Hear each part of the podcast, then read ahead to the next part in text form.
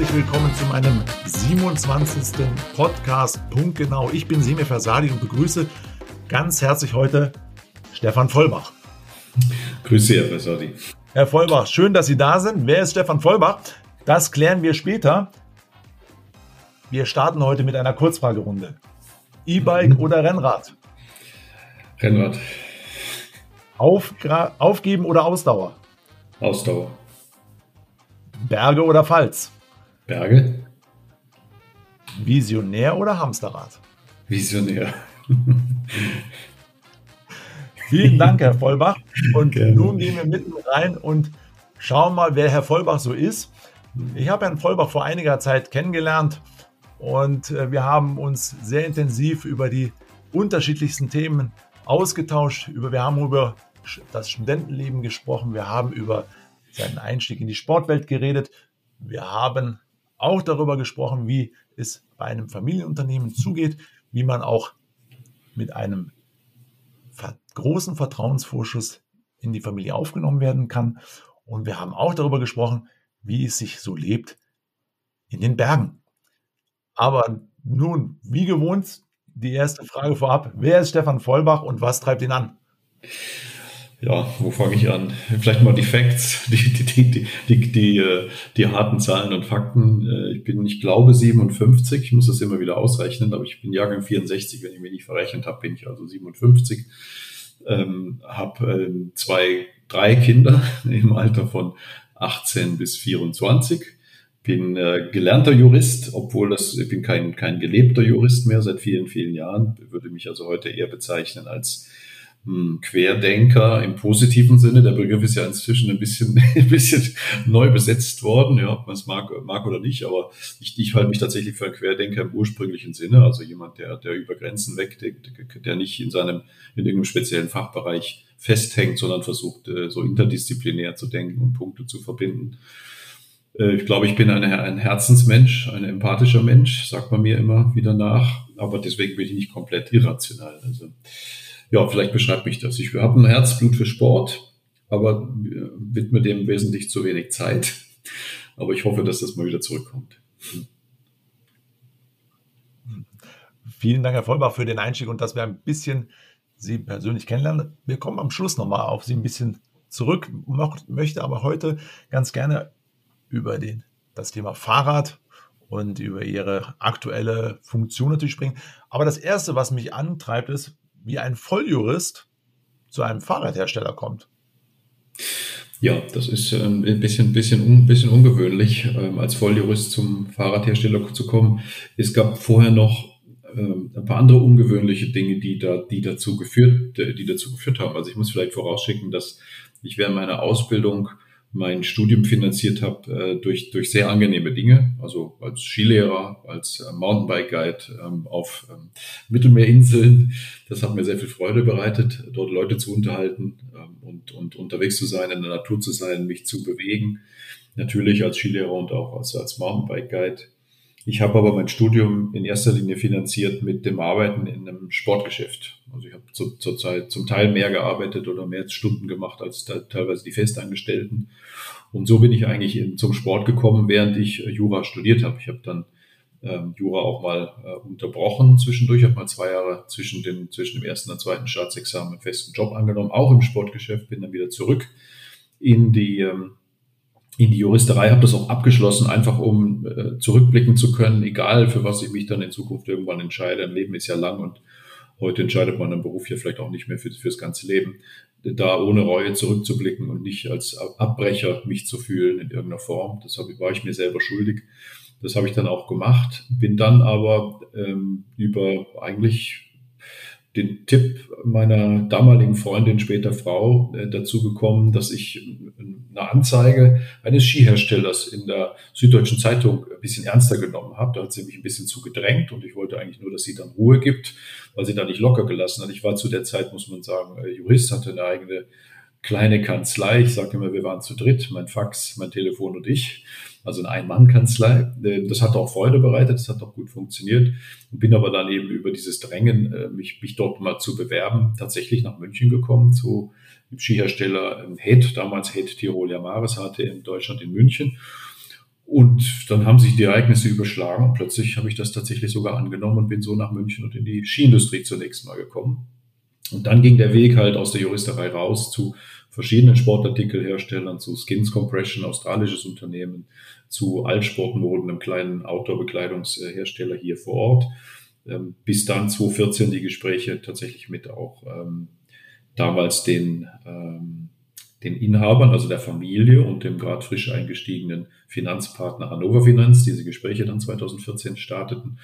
Und so bin ich tatsächlich in die Fahrradbranche äh, gekommen. Aber wie gesagt, ich habe auch in meiner Sportzeit mal ähm, äh, zwei Jahre einen Fahrradladen mit aufgebaut. Das war in diesem Sportgeschäft, das hat dann reingegrätscht in die Fahrradbranche und so war ich eigentlich schon mal im Fahrradhandel und ich habe auch zwischenzeitlich mal für eineinhalb Jahre für einen großen Mitbewerber von uns, der auch mit S anfängt, tatsächlich auch ähm, Händlerschulungen gemacht, äh, die sich so im Bereich Neuromarketing bewegt haben. Das klingt als ein sehr, sehr äh, ja, facettenreicher äh, Werdegang, der Sie heute quasi an den Vorarlberg hm. geführt hat äh, und zu einem Fahrradhersteller, der den Namen einer Bergkette bzw. eines äh, Ausschnitts daraus trägt. Und Sie hatten es schon angesprochen, damals als sozusagen schon ein Veränderungsprozess im Familienunternehmen stattgefunden hatte, wurden sie also von den damalig handelnden Personen der Familie empfangen. Was mich natürlich interessiert, und da möchte ich noch mal ein bisschen nachschärfen, wie wurden Sie damals aufgenommen im Unternehmen und was war so ein bisschen entscheidend? Ja, ich, ich hatte ja zu der Zeit äh, Konzern, also Sportartikel-Konzernerfahrung eben bei, äh, bei HED, äh, wo ich, wo ich am Ende dann zehneinhalb Jahre war in fünf verschiedenen Positionen und ähm, damit meine ich natürlich nicht Konzern im, im Punkto Weltkonzern. Also wenn man Konzern denkt, dann denkt man ja 100.000 Mitarbeiter oder mehr. Also es halt, war doch in der Sportartikelindustrie ein großes Unternehmen schon mit nicht so ganz flachen Hierarchien und eben auch mit Niederlassungen überall auf der Welt und allem, was dann oder wie man dann so arbeitet in solchen bisschen komplizierteren Strukturen, war, war ja dann auch in dem kleinen familiengeführten Unternehmen, auch Altsport war ja ähm, Inhaber geführt, da war ich als Geschäftsführer neben der Inhaberin und, und Designerin tätig. Und ja, ich bin, ich war zunächst mal skeptisch, ähm, wenn ich, wenn ich ehrlich bin, in ein Unternehmen zu kommen, wo ich zusammen mit den noch Inhabern oder noch Teil, Teilinhabern äh, die Geschäftsleitung bilden sollte, weil das am Ende hängt das meines Erachtens dann davon ab, ähm, wie, wie kommen die Menschen miteinander klar? Ist, da, ist das menschlich kompatibel? Das kann, ähm, glaube ich, ziemlich schlimm sein und das kann auch wunderbar sein. Und ich wusste nicht so richtig, was mich ähm, erwartet, aber im Verlauf der Gespräche ähm, habe ich, hab ich ein gutes Gefühl bekommen. Ich hatte das Gefühl, dass man ernsthaft bereit ist, auch Verantwortung abzugeben, dass man mich auch aufnimmt und ähm, als in Anführungszeichen Gleichberechtigten in den in den Kreis aufnimmt, denn das ist ja immer so ein bisschen die, das ist ja doch ein bisschen noch diese Zweiklassengesellschaft, die, die kann man auch nicht wegreden und ich verstehe das auch. Also wenn, wenn einmal ein Unternehmen gehört, komplett und jeder Euro, der da ausgegeben wird, ist eigentlich der eigene Euro, dann, dann, dann hat man vielleicht nicht so ein irrsinnig großes Grundvertrauen zu einem angestellten Manager, der da reinkommt und mit fremdem Geld dann wirtschaftet. Wie macht er das? Macht er das wie mit seinem Geld oder macht er das halt so ganz gut? Und ähm, ich glaube, meine Haltung, dass ich das, dass ich immer, wenn ich irgendwas mache, so als wäre es meins, und, und immer im Sinne des Unternehmens äh, handelt. Das ist einfach meine Haltung. Das ist relativ schnell angekommen, ist verstanden worden und dann hat man mir auch ein ganz großes Vertrauen entgegengebracht. Und so war die, war die erste Zeit noch mit, äh, mit den zwei Gesellschaftern, mit den zwei Cousins, dem Andreas und dem, und dem Christian Hämmerle, die war sehr, sehr angenehm, muss ich sagen. Also ich war, ich war positiv überrascht, wie schnell man mir dann auch Verantwortung abgegeben hat, wie sehr man sich, wie schnell man sich dann auch auf den Beifahrersitz setzen konnte in vielen Bereichen und wie toll wir da miteinander gearbeitet haben. Ich war, ich gehe mal als optimistisch und positiv an solche Dinge ran, weil sonst muss man es gar nicht erst anfangen. Also das ist, es prägt ja die Haltung, mit der man so in sowas reingeht, die prägt ja das Ergebnis. Da darf man sich nichts vormachen. Der alte Spruch, wie man in den Wald ruft, so schallt es heraus, hat, hat ja wirklich auch eine Bedeutung. Und ich war trotzdem positiv überrascht, wie toll man mich aufgenommen hat. Vielen Dank für diese Einblicke, Herr Vollbach. Die Firma Simplon wird ja wurde von dem Gründer Herrn Hemmerle massiv geprägt im wahrsten Sinne des Wortes, natürlich auch von seinen Nachfolgern, von seinen Kindern, auch von den Söhnen. Sie haben jetzt schon gesprochen von Haltung, von Vertrauen. Wofür steht die Marke Simplon? Wo, welche Werte hat die Familie sozusagen dem Unternehmen eingehaucht, dass sie die auch in dieser Phase mit aufnehmen konnten und jetzt sozusagen fortführen? Können Sie da uns mal auch erklären, wie so der klassische Mitarbeiter bei Ihnen aussehen? Genau. ja, ich fange vielleicht mit dem ersten Teil der Frage an, das ist ein bisschen einfacher noch. Ja, die Werte. Also die Werte, das hängt mit der Region zusammen, das hängt mit der Familie zusammen. Das hat natürlich auch das Unternehmen geprägt. Ähm, ich würde das beschreiben als bodenständig in erster Linie mal bodenständig und authentisch, aber einfach auch mit Leistungswillen versehen. Ich denke, Simplon, als ich dann dazu kam und dieses, ich habe es immer äh, ähm, Erbe in Anführungszeichen genannt, äh, was ich dann übernommen habe, weil ich es ja dann schlussendlich, nachdem die zwei äh, Kollegen Geschäftsführer sich aus dem operativen Geschäft rausgezogen haben, habe das ja dann von 2018 bis, bis letztes Jahr, Mitte letzten Jahres als CEO mehr oder weniger allein natürlich mit dem restlichen Führungsteam ähm, geleitet und äh, das Unternehmen, was ich dann leiten durfte, das war wirklich geprägt einfach durch einen Leistungswillen, durch auch ein ganz klares Bekenntnis zur Qualität. Also ich glaube, das, das, das Wort Qualitätskompromiss war nicht im Vokabular vorhanden. Das war wirklich mehr oder weniger kompromissloser Ansatz äh, zu Qualität. Was auch ein bisschen einfacher ging, vielleicht bei uns, weil wir uns auf den Markt konzentrieren, in dem Leute einfach das Beste wollen oder, oder einfach etwas, was besser ist als der Rest vom Markt. Das kostet dann normalerweise etwas mehr. Dem muss man sich natürlich dann auch stellen.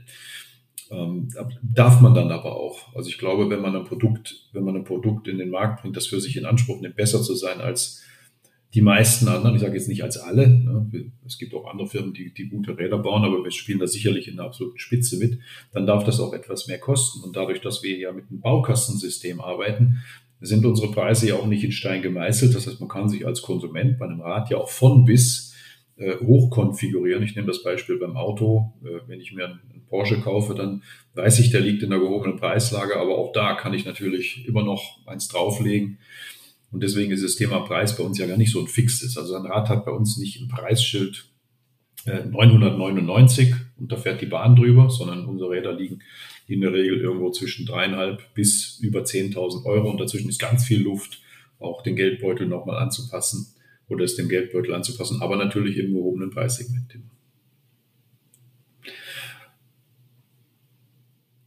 Ich habe Ihre Frage noch nicht ganz beantwortet. Also ist ja nur ein Aspekt. Ne? Das ist ja nur ein Aspekt. Also ja, die Leistungs. Ich habe gerade überlegt, habe ich jetzt eigentlich, habe ich die Frage. Das ist die Frage ist ja sehr offen, die ist ja sehr breit.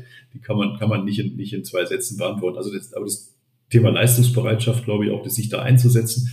Es sind andere Dinge auch noch Zusammenhalt natürlich, äh, weil es ein kleines Unternehmen ist. Man kennt sich. Damals waren schon flache Strukturen. Wir haben das bis heute erhalten können, dass, dass die, die Kultur eine der offenen Türen ist. Also auch wenn ich durch die Fertigung gehe, da mache ich mal ein Späßchen.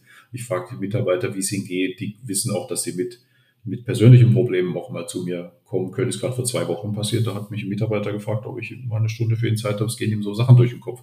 Und wenn ich das kann, dann mache ich das auch. Das war damals aber, denke ich, von der Flachheit der Hierarchie auch schon, war ja schon möglich. Dieses familiäre, das haben wir versucht auf keinen Fall zu verlieren. Im Zuge auch des Eintritts der Hannover Finanz als Finanzpartner, weil es ja auch nochmal eine Dynamik, die dann reinkommt ähm, wenn, wenn dann plötzlich der Mehrheitsgesellschafter nicht mehr die Familie ist verliert man dann den Weg, ändert sich dann die Kultur. Und es hat sich aber dank der Tatsache, dass eben auch die Hannover Finanz auch sehr bodenständig und auch, ich sag mal, menschlich immer äußerst korrekt agiert, ähm, hat das gut gepasst. Das war natürlich auch der Grund, warum sich diese Konstellation so ergeben hat, weil sowohl die Familie hat natürlich nach einem Partner gesucht, der ein bisschen so tickt wie sie, der das erhalten will, als umgekehrt, glaube ich, auch. Und das, das war insgesamt sehr, ähm, sehr, sehr angenehmes und stimmiges, stimmiges Konzept äh, bis, bis heute. Also Qualität, wenn ich die Stichworte vielleicht nehme, ähm, auch Authentizität, Nahbarkeit, Handschlagsqualität, in Vereinbarungen, ähm, eine gewisse Direktheit auch, hm, sagen wir schnörkellos, offen, zugänglich, ehrlich. Ja, das sind so Dinge, die, und natürlich das, das Thema äh, Qualität, kompromisslose Qualität, das hat, hat uns immer geprägt, prägt uns heute auch noch. Ja. Sehr beeindruckend, Herr Vollbach. Treibt mich auch so ein bisschen an, den Menschen in den Fokus zu stellen, weniger in Hierarchien und Organigrammen zu denken, sondern wirklich wenn es um die Sache geht, dann auch das Ohr auf Empfang stellen und den Mensch zu Wort kommen lassen, gefällt mir sehr gut. Finde ich auch, dass es sehr wichtig ist, auch wenn ich ein sehr zahlengetriebener Mensch bin. Ähm, nichtsdestotrotz, jede Zahl hat auch eine Geschichte. Und äh, über diese Geschichten kommen wir gleich zu sprechen. Aber noch eins vorab. Ich möchte ganz gerne wissen, welche Stärken, ich meine, wir haben natürlich jetzt viele von innen herausgehört, aber natürlich, welche Stärken hat die Firma Simplon so am Markt, wenn sie jetzt sozusagen einen kleinen Werbeslot liefern dürften? Mit was würden Sie uns die Marke Simplon voran, also vorstellen? Was ist sozusagen Ihre Mission? Ja, wenn ich, wenn ich jetzt nicht total ausufer, sondern versuche das trotzdem noch ein bisschen äh, zu, äh, knapp zu halten, dann denke ich, dass wir, wir sehen uns schon als Vordenker und wir beweisen das auch in vielen Bereichen, obwohl ein vergleichsweise kleines Unternehmen, also ein, ein David in einer Branche von Goliaths, man muss sich ja vorstellen, dass wir irgendwo zwischen 50 und 60 Millionen Euro Umsatz liegen, jetzt in der Größenordnung mittlerweile, aber es gibt natürlich auch in der Fahrradbranche Unternehmen, die machen Milliarden Umsätze. Insofern sind wir natürlich eine Fliege, wir sind ein, ein, ein Insekt in, in, in diesem Biotop. Aber wir sehen uns trotzdem als Vordenker, beweisen das immer auch wieder bei den Produkten, indem wir so innovativ sind, dass auch ähm, die Großen manchmal den Kopf schütteln und sich fragen, wie haben das die kleinen Vorarlberger Simplons dann wieder hinbekommen. Das, das hebt uns ab. Das gilt aber nicht nur fürs Produkt, das gilt auch über Ansätze, die wir in, im Vertrieb, in der Art und Weise, wie wir mit unseren Händlerpartnern arbeiten. Auch das ist geprägt dadurch. Natürlich die individuelle Fertigung der Fahrräder, die ist auch was, was uns abhebt, dass jedes Rad auf Einzelauftrag für einen speziellen Kunden in der Regel schon gefertigt wird oder auch eine Kundin, die, äh, die eben die, die Konfiguration oder die Komponenten dieses Produkts, welche Laufräder, welche Schaltung, welche Bremsen, welcher Sattel, welcher Lenker da dran kommen, für sich entschieden hat als das Optimum, immer dann natürlich auch ergonomisch abgestimmt, weil am Ende ist wichtig, dass man perfekt auf dem Rad sitzt das ist auch was, was uns ausmacht. Ähm, das Leichtbauthema prägt uns natürlich. Wir haben einen sehr hohen Anteil an Carbonrädern, aber auch wenn es Aluminiumräder sind, dann verwenden wir immer möglichst leichte Komponenten. Das hebt uns in der Erfahrung der Konsumenten fast immer vom Mitbewerb gleich mal positiv ab und durch den hohen E-Bike-Anteil natürlich, den wir inzwischen haben, äh, sind die Räder insgesamt ja schwerer geworden. Ist klar, wenn ich da eine Batterie dran mache und Motor, dann wird das Rad einfach schwerer. Aber auch da im Vergleich äh, sind wir irgendwo vier bis fünf Kilo oftmals leichter als der Mitbewerb. Und das ist, äh, macht uns natürlich aus. Aus der Händlersicht, auch der Händler hat ja eine Sicht auf uns, ähm, sind das andere Themen. Äh, das sind die Lieferzeiten, wenngleich ich da mehr auf die Zunge beiße im Moment, weil die Branche ist im Moment nicht in der Saison, in der, in der Situation, perfekte Lieferzeiten zu bieten. Das betrifft die Gesamtbranche aufgrund der, aufgrund der Supply Chain, aufgrund der Lieferketten, die deutlich gestört sind im Moment. Aber auch in diesem Umfeld gehören wir sicherlich zu den Marken, die noch äh, bessere Lieferzeiten haben, die eine gewisse Flexibilität haben, die auch in der Saison noch liefern können. Das ist in unserer Branche nicht üblich. Normalerweise wird am Anfang der Saison das komplette Programm hineinverkauft in den Handel und wenn man dann was nachbestellen will, dann geht das nicht. Und das ist bei uns, ist bei uns schon anders. Wir können in der Regel über das ganze Jahr noch Produkte aufbauen. Ähm, ich denke auch unser Alter mit 60-jähriger Erfolgsgeschichte, das ähm, ist in anderen Branchen, klingt das vielleicht nach wenig, aber in der Fahrradbranche ist ein Fahrradunternehmen mit 60 Jahren schon eher ein Traditionsunternehmen, weil im Fahrrad auch Marken kommen und gehen und wir haben dann sehr stete, denke ich, gute Arbeit geleistet oder besser gesagt, die auch die, die, die Leute, die das vor mir gemacht haben, auch die Familie. Und das unterscheidet uns auch. Was uns auch noch unterscheidet, ist, dass wir sowohl dem Freizeit als auch dem Leistungssport als auch der urbanen Mobilität verpflichtet sind. Auch da sind Mitbewerber anders unterwegs. Manche spezialisieren sich rein auf den sportlichen Aspekt des Fahrrads, andere rein auf den, wie komme ich denn von A nach B und wieder andere sehen sozusagen den Freizeit, ähm, den Freizeitspaß mit den Kindern um den See fahren, sehen, sehen das im Vordergrund und wir decken im Produktprogramm all diese, diese Komponenten ab und, und bieten da auch tolle Produkte an. Das ist unser, unser Anspruch. Und Vielleicht noch der Standort prägt uns natürlich auch. Also am Fuße der österreichischen Alpen ist einfach ein Standort, der uns in der Mitarbeitergewinnung hilft, weil Leute, die sich mit Fahrrädern beschäftigen, sind in der Regel outdoor-affin und dann ist es natürlich toll, wenn man nicht mitten in irgendeiner Großstadt sitzt, sondern am schönen Bodensee in Vorarlberg in diesem Dreiländereck oder Vierländereck mit Deutschland, der Schweiz, Österreich und Liechtenstein. Also wir haben ja tatsächlich einen Platz hier auf dem Berg, von da können Sie vier Länder sehen, vier Länderblick. Das ist auch nicht überall auf der Welt möglich. Und das ist auch was, was uns vom Standort her unterscheidet, wo bei Kunden, glaube ich, auch schöne Urlaubsbilder und Outdoor-Gefühle im Kopf äh, losgehen. Das hilft uns sicherlich auch oder der Marke. Ich glaube tatsächlich, also so dieses Vierländereck, äh, das ja nicht jetzt so in der Nomenklatur gebraucht wird. Aber ich glaube, es erweitert den Horizont. Das äh, ist, glaube ich, wirklich ein Thema. Es gibt so eine gewisse Weite und ich lebe am Chiemgau und wenn Sie auch mal oben dann stehen und runterschauen Richtung Chiemsee und auch die Weite des Landes dann sehen von oben, es hat jetzt nichts damit, dass man sich gut fühlt, wenn man oben ist. Es ist schön, wenn man angekommen ist. Nur es geht natürlich auch mal um den Blick, auch mal wirklich den zweifeln zu lassen. Und da komme ich, führt mich dann auch zu meiner Welt der Zahlen.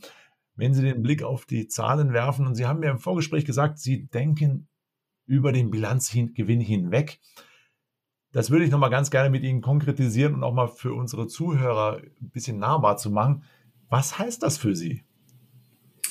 Ja, ich, ich, ich muss das tatsächlich noch ein bisschen ähm, konkretisieren. Natürlich ist bei uns der Bilanzgewinn wie bei allen Unternehmen am Ende entscheidend. Aber was wir versuchen, ist, ähm, über die Bilanzgrenzen hinweg zu denken. Und zwar über die Bilanzgrenzen unserer ähm, Kontaktpunkte, also in dieser Gesamtwertschöpfungskette äh, in, der, in der wir versuchen, möglichst viele Menschen mit möglichst super tollen Produkten äh, möglichst viel Freude zu ähm, verschaffen. Da, da, da spielen ja viele Player mit und das ist natürlich unsere Zulieferer.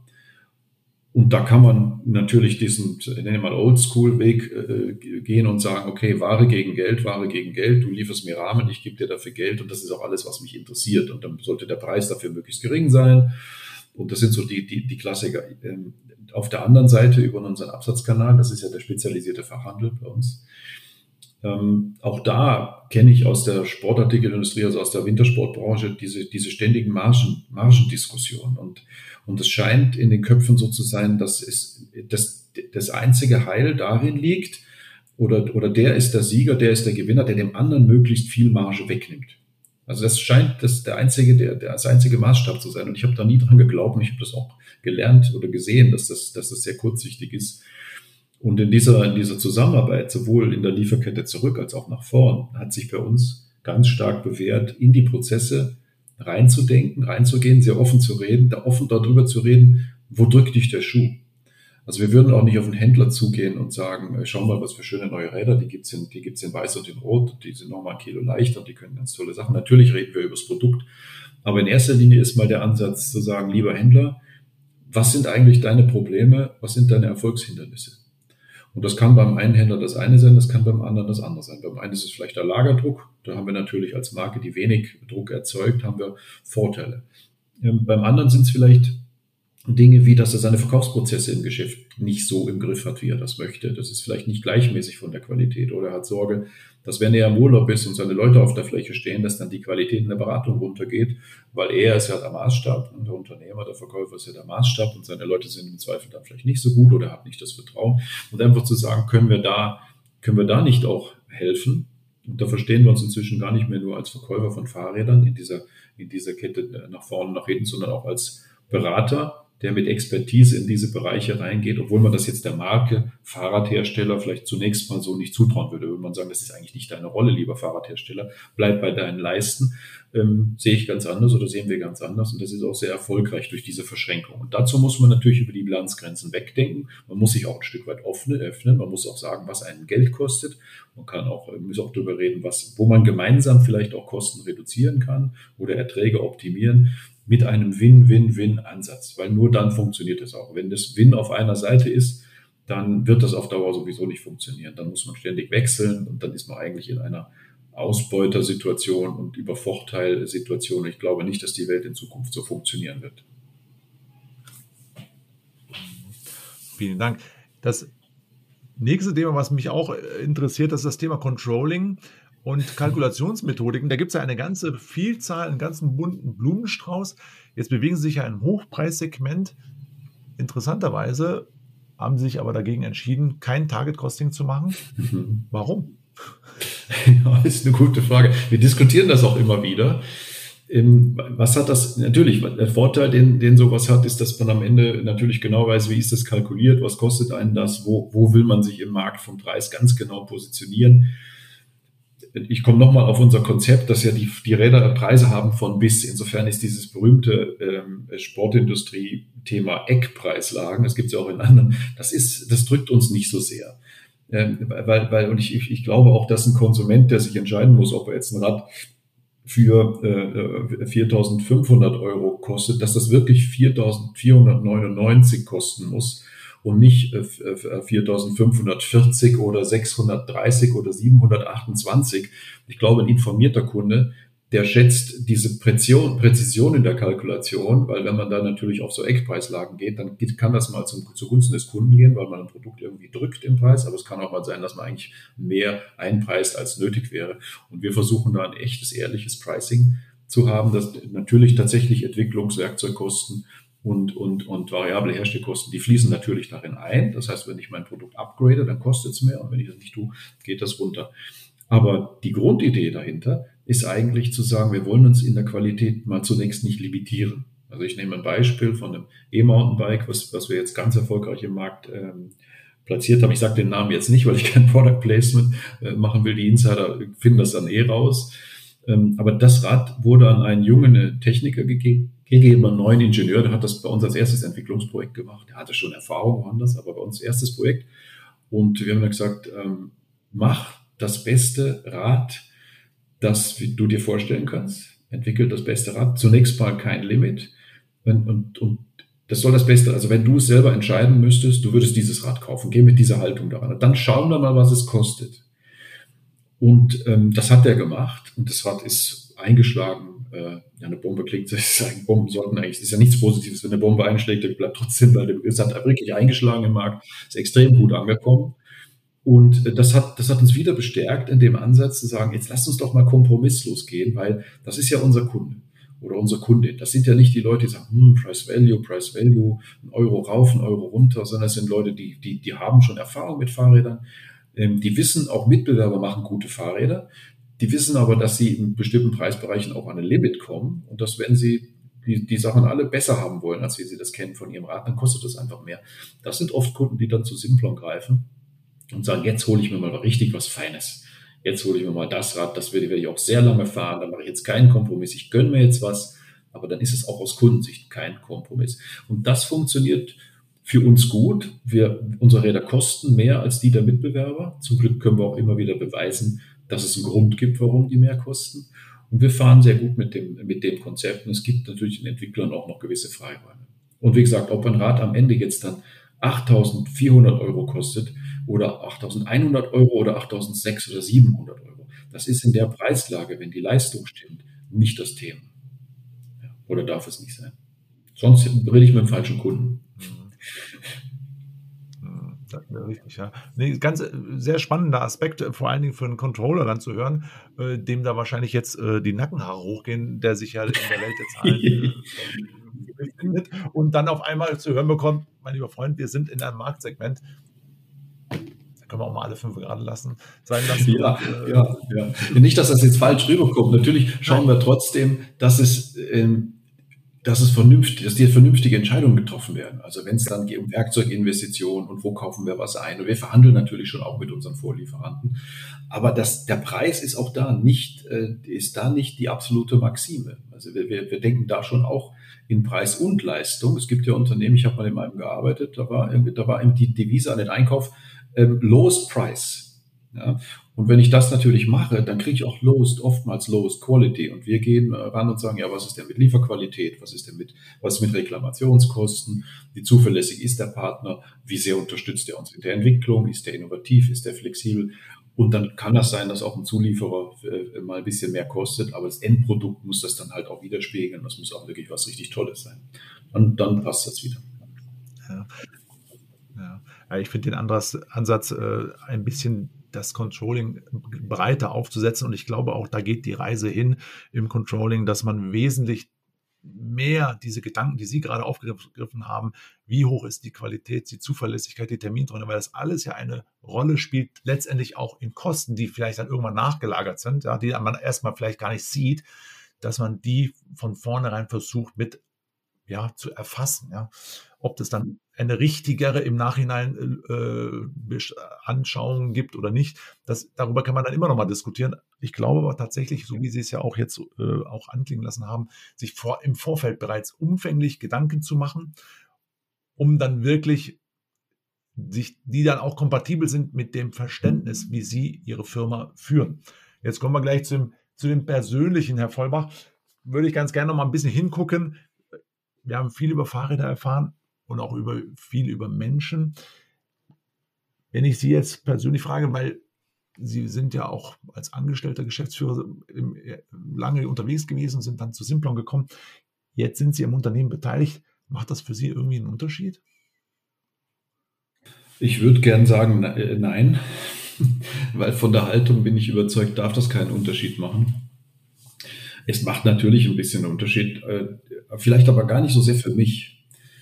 Ähm, es macht vielleicht mehr einen Unterschied auch für die Mitarbeiter. Das, also beim Einstieg ähm, in, die, in das Unternehmen, ich muss ein bisschen weiter ausholen. Ähm, als Deutscher in Vorarlberg ist man ja ohnehin, man ist ja nicht, man ist ja nicht von hier. Ne? Man ist ja in Vorarlberg, sagt man äh, so, so liebevoll, eine Dütsche. Also kein Piefke, das ist im Rest von Österreich sind die Deutschen die Piefkes und in Vorarlberg sind sie die Dütsche. Und das ist so ein bisschen, bisschen liebevoll. Da ist natürlich auch ein bisschen manchmal Kritik mit drin. Ja, wir sind schon anders als wir Vorarlberger, aber irgendwie haben sie auch was, sie können auch was. Und ähm, aber in so einer Situation in einem Unternehmen äh, einzutreten als Geschäftsführer, was, wo gerade ein Finanzinvestor eingestiegen ist, und das war ja gerade da die Situation. Ja, da ist, da ist ja immer schon mal die Frage, hm, aus der Belegschaft auch. Die haben ja nicht immer die ganze Transparenz, warum wird so eine Entscheidung gemacht. Und wenn es dann heißt Finanzinvestor, gehen ja oftmals bei vielen Menschen die roten Lampen an, weil sie denken dann, hm, Schieflage, äh, Liquiditätsengpässe, die brauchen Geld. Das war ja in dem Fall überhaupt nicht so.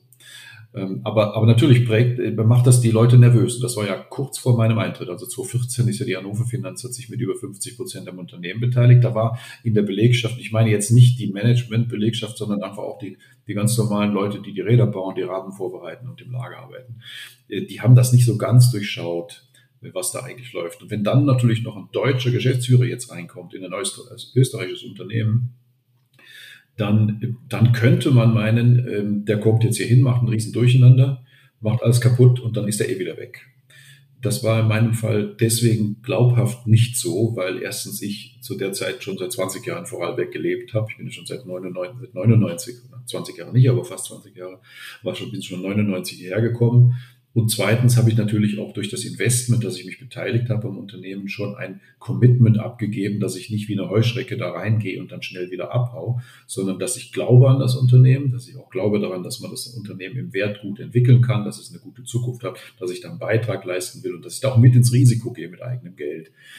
Also da macht es, glaube ich, einen großen Unterschied, ob man Mitunternehmer ist oder nicht.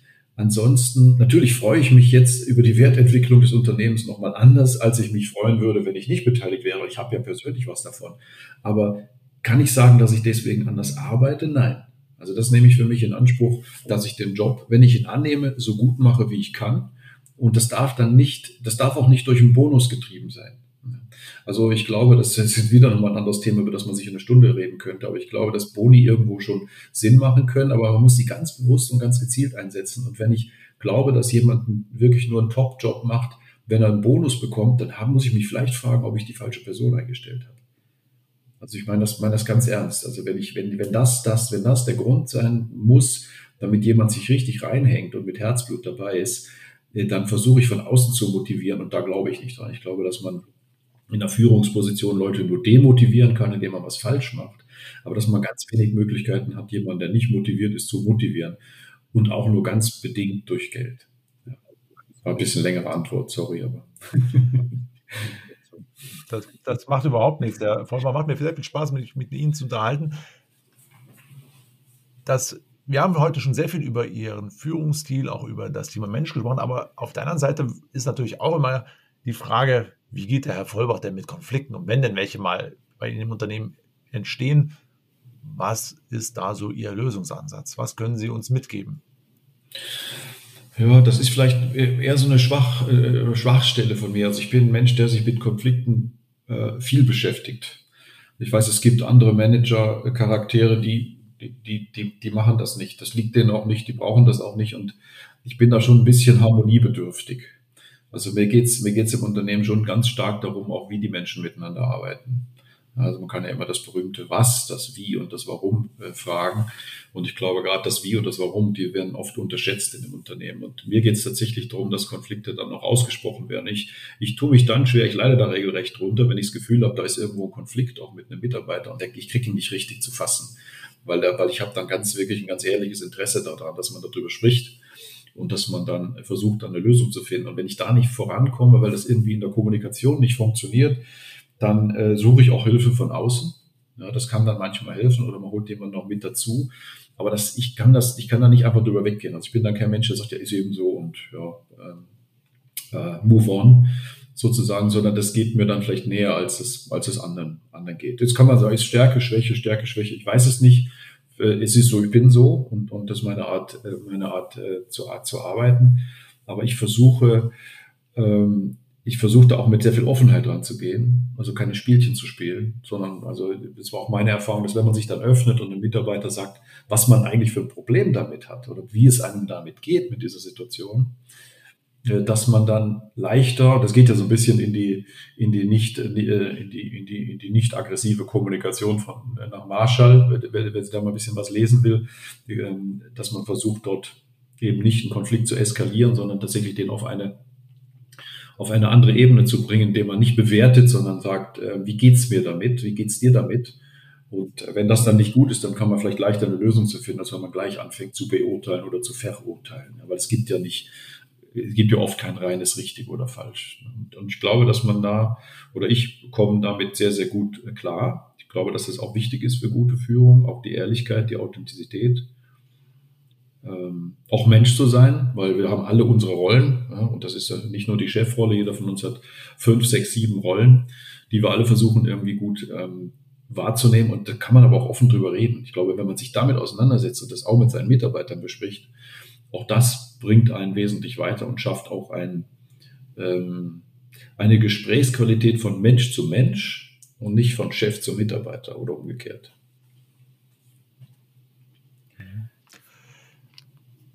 Da, ja. da, ist ja schon so viel drin, Herr Vollbach. Also da könnte man wirklich noch eine zweite Stunde noch eine Serie machen. da könnte man tatsächlich. Vielleicht, wenn Sie meinen.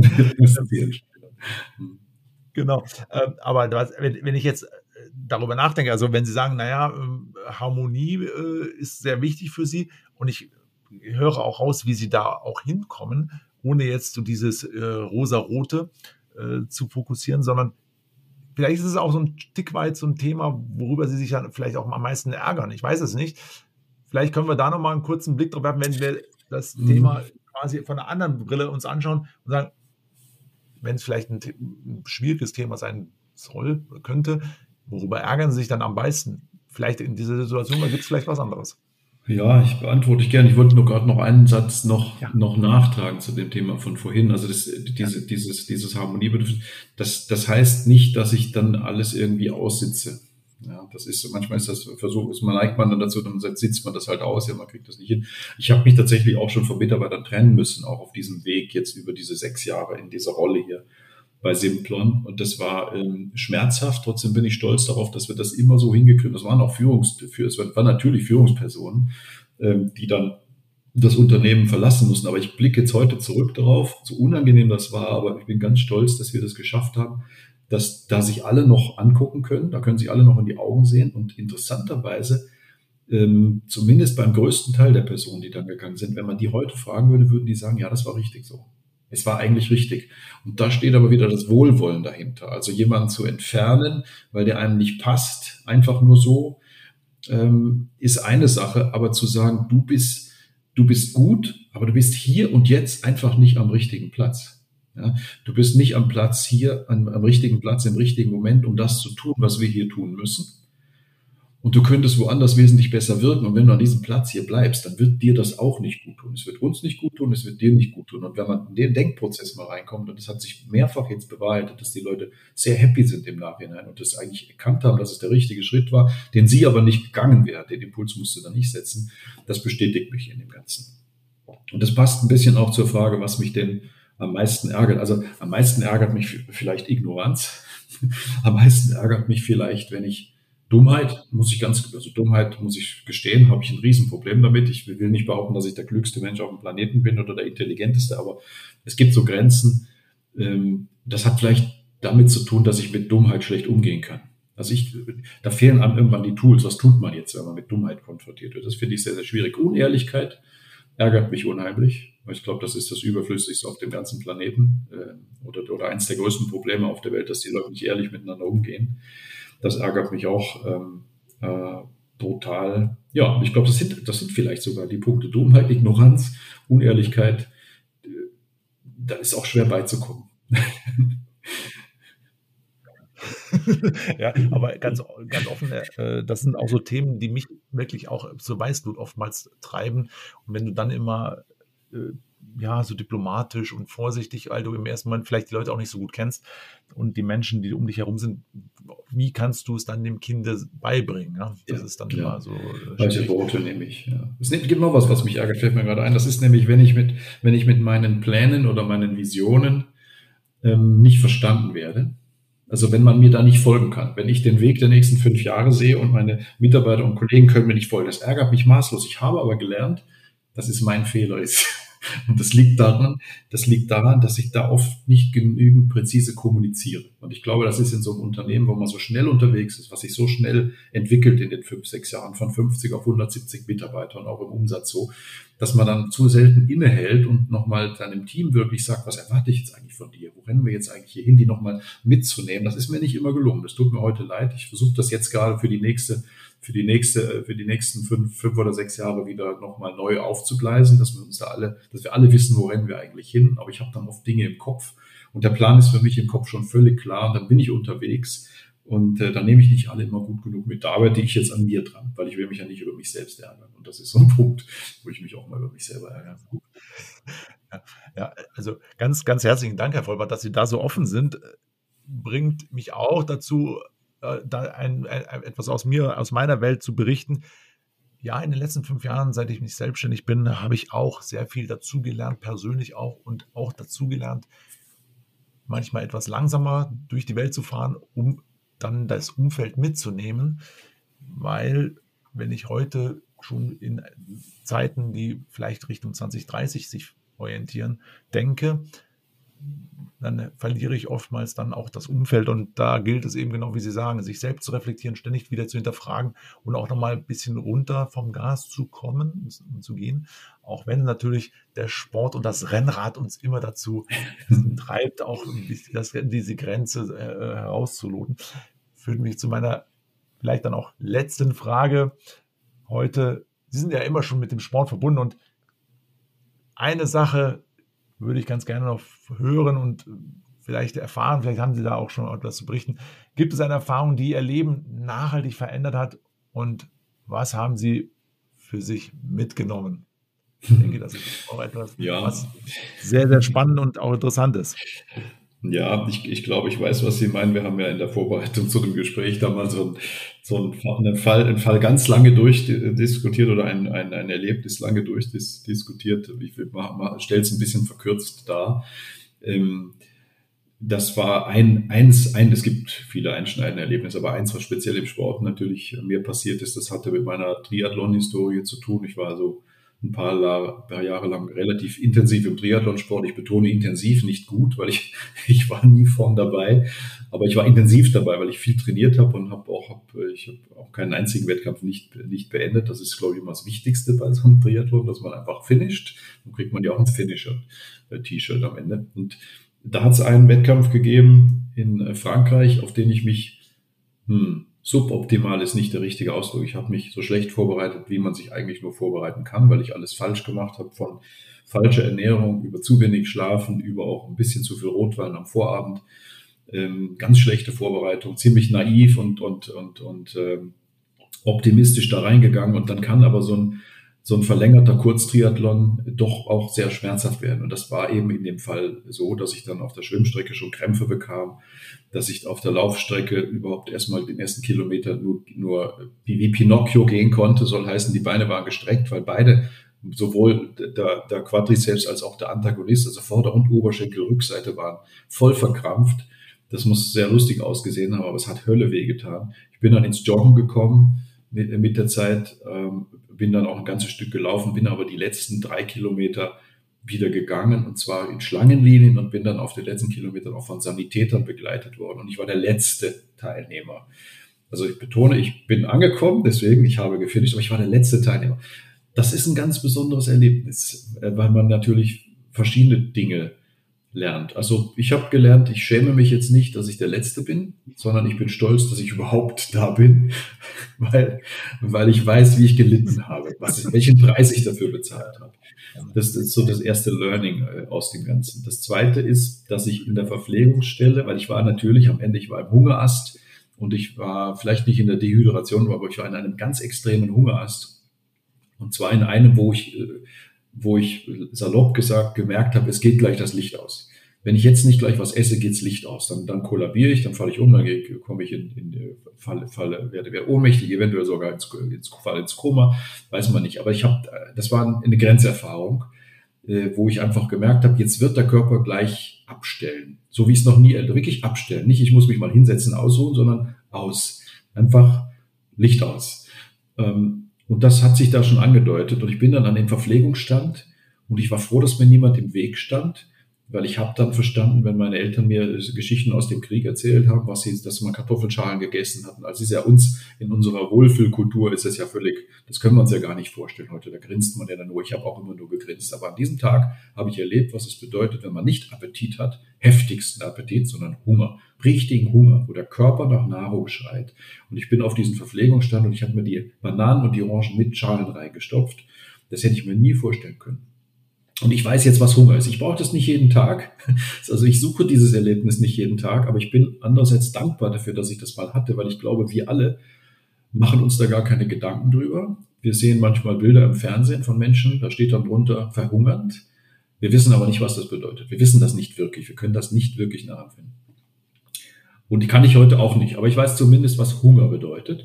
Und dafür bin ich dankbar aus diesem Erlebnis. Und das, das dritte Learning, was ich da rausnehme, ist tatsächlich, dass man dass am Ende der Wille entscheidet ähm, darüber, ob man was schafft oder ob man das nicht schafft. Und erst wenn der Körper wirklich komplett abstellt, dann ist vielleicht mal vorbei mit Wille. Aber bis dahin ist ganz lange so ein Bereich, wo man sagt, ich kann nicht mehr, aber eigentlich will man nicht mehr. Und das ist, glaube ich, auch das, die Schwierigkeit beim Erreichen von Zielen im Leben, ist nicht das Können können, sondern das Wollen können. Also kann ich das so wollen, dass ich es auch schaffe? Oder möchte ich es vielleicht nur? Und das ist, das ist eine ganz, das ist ein Riesenunterschied, ein qualitativ riesen, riesiger Unterschied. Setzt man sich vielleicht oft nicht so auseinander damit. Hätte ich auch nicht, ähm, aber das war ein Erlebnis, ähm, viele, viele, viele Jahre schon her, was heute noch präsent ist wie gestern und wo ich ja, ein bisschen Grenzerfahrung habe und viel, viel gelernt habe für mich. Ja. Vielen, vielen Dank, Herr Vollbach. Mit Blick auf die Uhr wir haben heute so viel mitgenommen. Also schön, dass Sie da waren. Herzlichen Dank dafür. Ganz gerne. Hat mir auch sehr viel Freude wir gemacht. Haben heute, ein schönes gerne, Format. Gerne. Ja. Wir, haben heute, ja, wir haben heute über Haltung, Leistungswillen, kompromisslose Qualitätsanspruch gesprochen. Wir haben heute aber auch über Ärgernisse gesprochen wie Ignoranz, Dummheit oder Unehrlichkeit. Und ich glaube, da war heute so viel drin, was wir mitnehmen, auch mittelständische Unternehmer, die uns zuhören, äh, Interessierte. Da ist heute so viel dabei, deswegen bleibt die Folge auch in dem Format und auch in der Länge erhalten und wird hier nicht auseinandergeschnipselt. Also ganz, ganz lieben Dank nochmal, Herr Vollbach, für Ihre Zeit und Ihr Kommen. Und ich sage danke fürs Das war wieder eine Ausgabe von Punkt Genau. Ich bin Simir Fersadi. Wenn Ihnen der Podcast gefallen hat, Schreiben Sie doch eine positive Rezession oder abonnieren Sie den Podcast. Ich möchte mich auch ganz herzlich bedanken. das nächste Mal. Bis und ich dahin. hoffe, dass für den einen oder anderen Zuhörer was dabei war und freue mich, wenn wir tatsächlich nochmal die Gelegenheit haben. Herzlichen Dank. Gerne. Das war wieder eine Ausgabe von Punkt Genau. Ich bin Simir Fersadi. Wenn Ihnen der Podcast gefallen hat, schreiben Sie doch eine positive Rezession oder abonnieren Sie den Podcast. Ich freue mich auf das nächste Mal. Bis dahin. Tschüss.